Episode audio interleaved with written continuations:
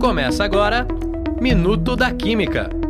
Uma produção do grupo ACS USP Student Chapter do Instituto de Química de São Carlos. Olá! Hoje, no Minuto da Química, vamos falar sobre uma temática comum na nossa sociedade: o câncer e os efeitos colaterais da quimioterapia. Segundo dados de 2018 da Organização Pan-Americana de Saúde, a segunda principal causa de morte no mundo é o câncer, e ele foi responsável por 9,6 milhões de mortes no referido ano. Um termo muito importante neste contexto é a metástase, que é a formação de novos tumores originados do tumor inicial. A metástase é a principal causa de morte por câncer. A origem do câncer pode ser tanto genética como adquirida através de fatores ambientais, sociais e culturais, por exemplo, o consumo de álcool e tabaco. E vale ressaltar que esses são fatores que mais corroboram com o surgimento de câncer.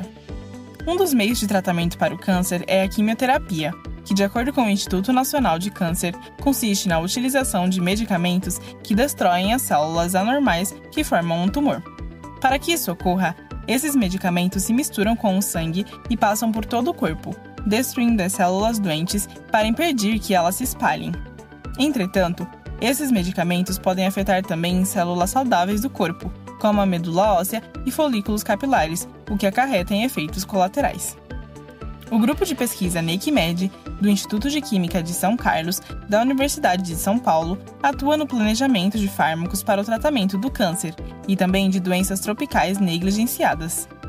A pesquisa é fundamentada no desenvolvimento de inibidores de cisteínoproteases, uma vez que elas são enzimas que degradam proteínas ao redor das células tumorais, o que facilita a migração das células tumorais para o corpo, sendo que esses inibidores não são prejudiciais às células saudáveis do corpo. Ou seja, as substâncias desenvolvidas pelo grupo causam um dano muito mais para as células do câncer que para as células sadias. As terapias convencionais utilizam fármacos que muitas vezes podem ocasionar efeitos colaterais para o paciente, que é o caso da doxorubicina, esse fármaco é utilizado no tratamento do câncer de mama e pode ocasionar náuseas, diarreia, perda de peso e efeitos mais graves, como a cardiopatia.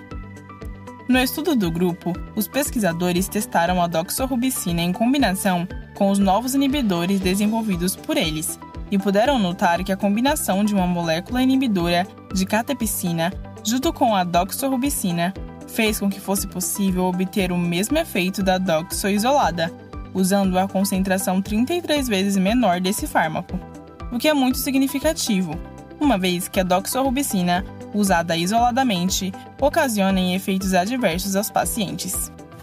Os resultados obtidos pelo grupo até o momento são realmente animadores, mas vale ressaltar que a pesquisa ainda está em andamento e que será necessário muito mais estudos para que ela possa ser realmente comercializada.